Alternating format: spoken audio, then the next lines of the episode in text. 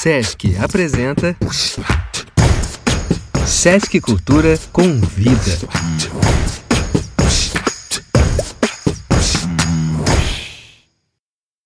Olá, você sabe o que é censura? Aliás, será que há apenas uma definição para a palavra?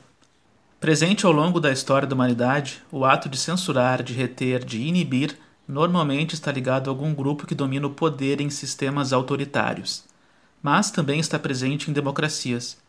O ato da censura pode ocorrer em diversas áreas, mas é de comum conhecimento que o campo das artes sempre foi um dos mais perseguidos por, normalmente, abarcar ideias mais progressistas. Eu sou Rafael Glória, jornalista, mestre em comunicação pela Universidade Federal do Rio Grande do Sul.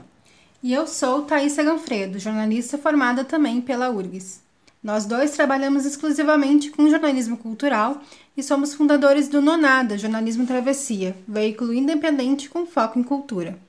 Aqui no podcast Cartografias da Censura Arte no Brasil, vamos começar traçando um panorama da censura, mostrando que ela esteve presente desde a época em que o Brasil era colônia e se intensificou no período da ditadura militar. No segundo bloco, propomos uma reflexão sobre a censura recente a produções culturais brasileiras trazendo uma reflexão teórica sobre o próprio conceito. Para finalizar, apresentamos no último bloco um levantamento das principais temáticas cujas obras sofreram censura nos últimos três anos. Então, boa escuta!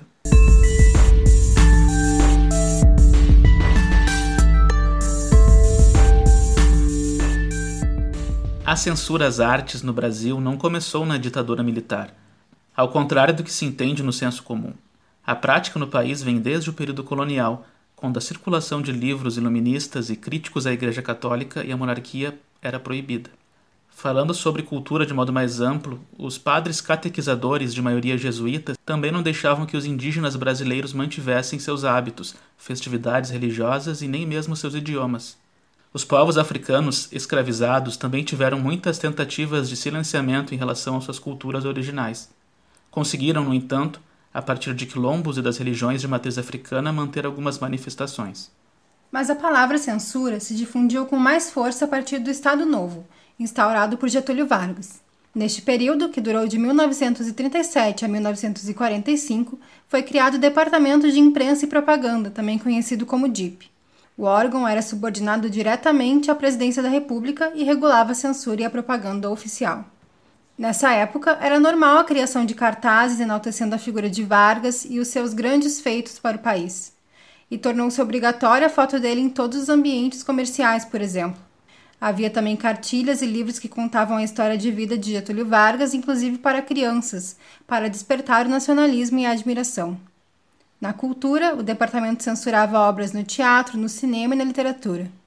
Isso ocorria de forma muito efetiva, inclusive com a estrutura do órgão regulador organizada em diferentes divisões, como teatro, cinema e a divisão do rádio, responsável pela propaganda oficial.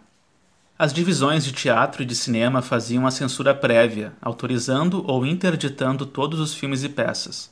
A relação de obras censuradas, acompanhadas de suas características e justificativas do impedimento, era publicada no Diário Oficial. Além disso, o governo também produziu documentários para exibição obrigatória antes dos filmes programados pelos cinemas. Já a divisão de rádio fazia conhecida censura prévia em diversos programas e também de letras de músicas. A ideologia ufanista e moralista do governo Vargas acabava influenciando boa parte das expressões artísticas populares, seja pela censura direta ou por premiações de músicas que seguissem esses valores era inaugurado no Brasil o modo dirigista de gerir a cultura. Nessa época, a censura tinha teor moralizante e político, como podemos ver com a música Poleiro de Pato é no Chão, de Rubens Soares e Mário Lago. Na hora da gravação, os versos Ai, ai, ai, a vida do pobre é penar, ai, ai, ai, a vida do rico é gozar, foram cortados pelos censores. Como forma de driblar a censura, vários sambistas foram submetidos a uma readequação nas suas composições.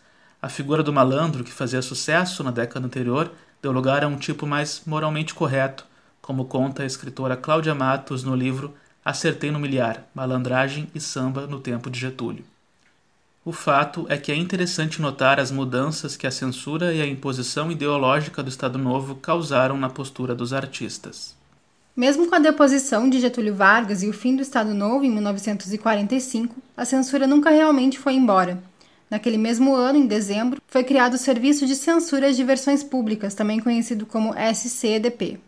A censura, então, passou a fazer parte das funções dos órgãos policiais do Estado, e mais tarde serviu como uma espécie de inspiração, inclusive jurídica e logística, para o cerceamento que se seguiu nas décadas posteriores. O portal Que República é essa, que integra o Arquivo Nacional do Governo Federal, mostra que nesse período pré-ditadura o cerceamento estava muito mais ligado a questões morais, devido à pressão da parcela conservadora da sociedade. Na época, o cinema vivia um período de produção e experimentação e começava a usar em cenas e enredos. O cerceamento ganhou força e passou a ser uma verdadeira sombra feroz de diversos artistas a partir do golpe de 1964, que deu início a uma violenta e repressiva ditadura militar com cerca de 20 anos de duração. Quando os militares tomaram o poder, os movimentos populares de contestação ao status quo foram cada vez mais silenciados. Pode-se dizer, entretanto, que o período com menos repressão da cultura durante a ditadura ocorreu até 1968 a censura ainda não havia se institucionalizado e o país vivia um período de intensa efervescência cultural no teatro, no cinema e na música, já que os festivais televisionados faziam grande sucesso. Nesses eventos, nomes como Chico Buarque, Caetano Veloso, Gilberto Gil e Geraldo Vandré apresentavam composições já com críticas veladas à ditadura, que acabaram se popularizando devido ao sucesso da televisão. No audiovisual, o pensamento crítico marcava o cinema novo de Nelson Pereira dos Santos e Glauber Rocha.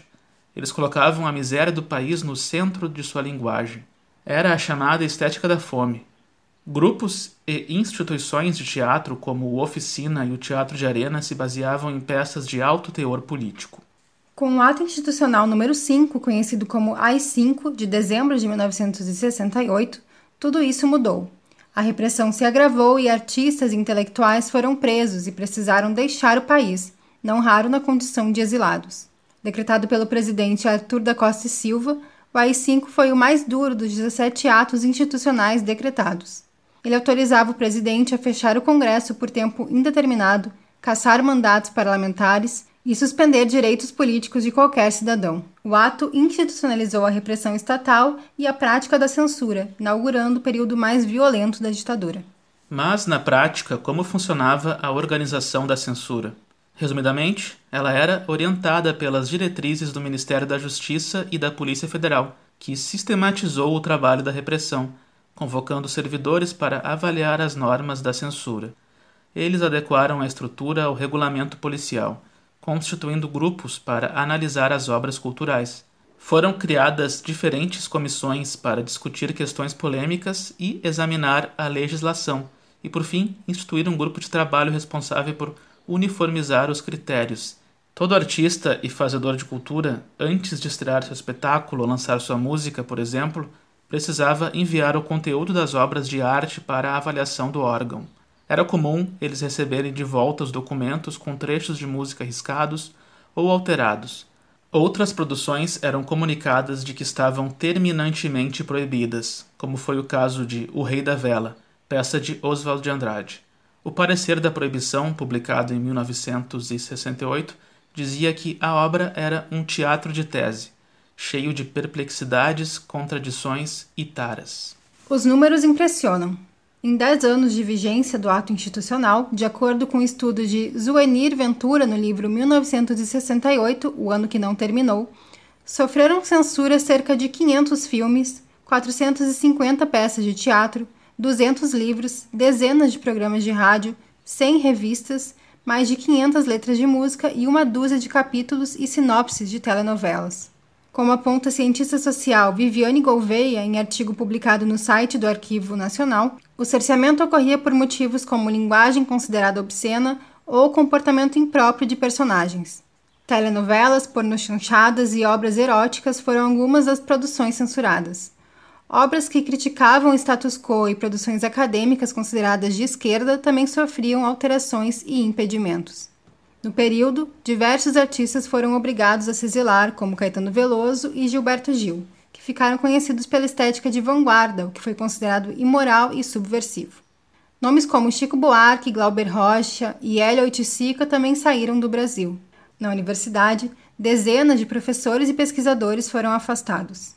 A partir da segunda metade da década de 1970, profissionais envolvidos com a cultura no Brasil se mobilizaram para resistir e protestar contra os desmandos e arbítrios da ditadura, destacando-se o Manifesto dos 1046 Intelectuais contra a Censura, entregue ao ministro da Justiça em janeiro de 77. Foi só um ano depois, em 13 de outubro de 1978, que o AI-5 foi derrubado. Com a posse de João Figueiredo na presidência da República, a ditadura civil-militar deu início a um processo de abertura lenta e gradual. Foi extinta a censura oficial a livros e revistas, e se instituiu o Conselho Superior de Censura, que providenciou o reexame dos vetos às produções artísticos culturais, instaurando inclusive o sistema de classificação por faixa etária, que perdura até hoje. Mesmo assim, vale lembrar que nos últimos anos de ditadura, o governo continuou exercendo pressão para vetar certos temas tanto na imprensa como na cultura. Apenas após 1988, com a nova Constituição Federal, a liberdade foi assegurada aos artistas, pelo menos de forma oficial. O material produzido pelos órgãos encarregados de aplicar a censura tanto das manifestações artísticas quanto na imprensa atualmente se encontram espalhados pelos arquivos públicos do Brasil.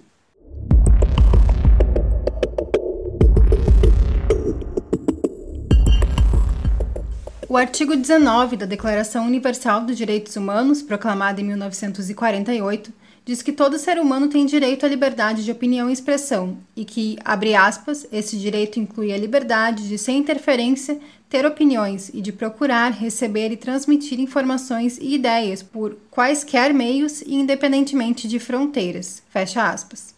No Brasil, a Constituição Federal de 1988 também assegura a liberdade de expressão.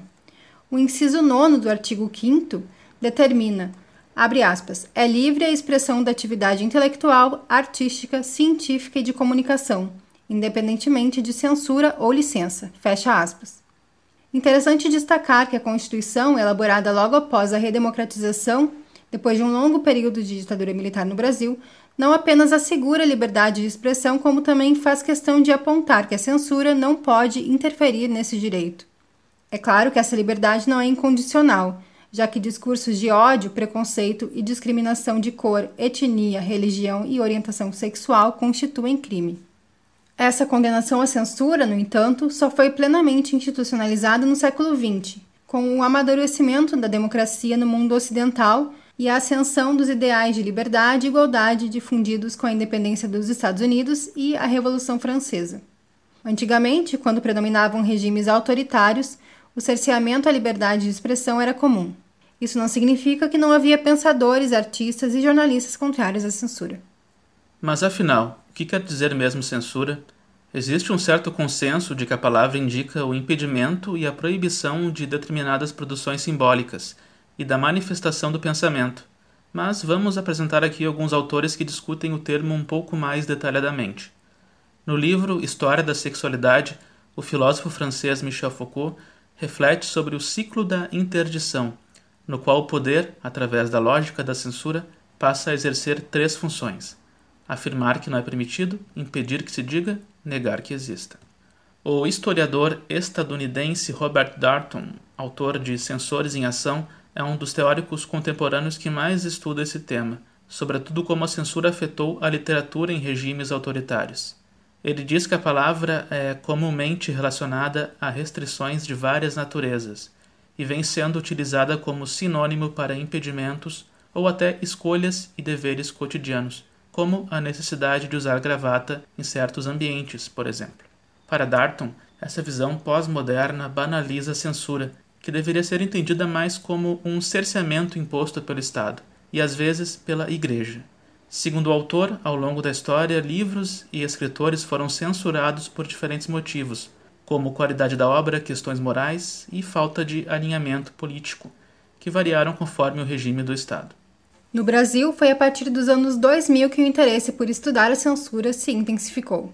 Um dos livros marcantes nesse sentido foi Síndrome da Mordaça, Mídia e Censura no Brasil, de José Marques de Mello, lançado em 2007.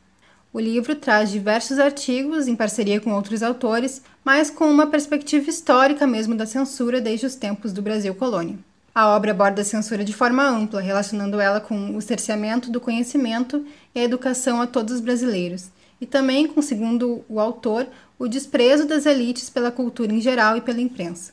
Mas nos anos seguintes, outros autores começaram a estudar mais profundamente a lógica da censura. Alexandre Nodari, doutor em teoria literária pela Universidade Federal de Santa Catarina, em sua tese Censura, ensaio sobre a servidão imaginária, buscou investigar o que é e como funciona a censura. Ele afirma que tanto a censura como a arte atuam no mesmo campo, no jogo da dualidade entre internalizar e externalizar imagens, sensações e sentidos. Deixando claro que não vê essa relação entre arte e censura como algo maniqueísta, Nodari diz que neste jogo, enquanto a arte tem mais a ver com a metamorfose, a experimentação, a aventura, a censura visa a conservação.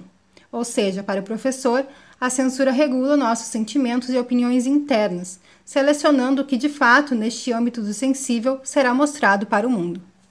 Bom, já vimos aqui autores que pensaram sobre o funcionamento da censura e sobre a censura ao longo da história. E hoje, ainda é preciso refletir sobre ela e atualizar o conceito para os dias atuais? Acreditamos que sim. Afinal, não é só porque o direito à liberdade de expressão foi institucionalizado no século XX que a censura desapareceu por completo, ainda que nos países democráticos ela não seja organizada sob um órgão oficial. Muitos autores acreditam que, infelizmente, a censura nunca deixará de agir, mesmo nas democracias, e que ela não está relacionada só a governos autoritários, mas sim à cultura e a opinião pública presentes na sociedade. Um grupo que tem se dedicado bastante a estudar a censura no Brasil atual é o Observatório de Comunicação, Liberdade de Expressão e Censura da Universidade de São Paulo. O projeto começou com a catalogação e análise de peças de teatro censuradas entre 1930 e 1970 e logo se estendeu para debater o conceito de censura e suas consequências. A coordenadora do Observatório da USP, professora Maria Cristina Castilho Costa, é autora de algumas publicações nesse sentido, entre elas o artigo Isto não é censura: a construção de um conceito e de um objeto de estudo. No texto, ela reflete sobre o significado de censura, ligada à interdição da manifestação do pensamento e da opinião. Ou seja, como explica a professora, críticas, ataques e intimidações nas redes sociais, por mais graves que sejam, não são atos censórios, pois não têm poder de interdição. Para não deixar dúvidas, o artigo elenca uma série de critérios para definir então o que caracteriza esse cerceamento. Para começar, a censura é um ato que altera, silencia, interdita, interrompe ou apaga manifestações produzidas pela arte, pelo jornalismo ou pela comunicação no geral. Ela também impede que o público tenha acesso ao produto em questão, seja um livro, uma peça ou um post nas redes. Além disso, a censura tem caráter conservador e ligada a uma moral, a uma visão de mundo que se quer perpetuar em detrimento daquilo que é inconveniente ao agente censor. Este agente não é necessariamente o Estado, já que o ato da censura também pode ser realizado por decisões judiciais, ações policiais ou até mesmo decisões de gestores públicos e privados. A definição e os critérios da professora Maria Castilho Costa são a base teórica do Observatório de Censura à Arte, plataforma criada pelo Rafael e por mim. Mas já já, no terceiro bloco, a gente fala mais sobre ela.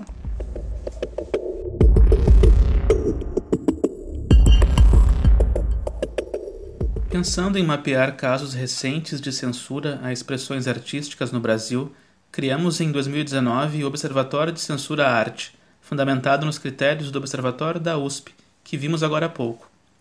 Nosso observatório, no entanto, não é acadêmico.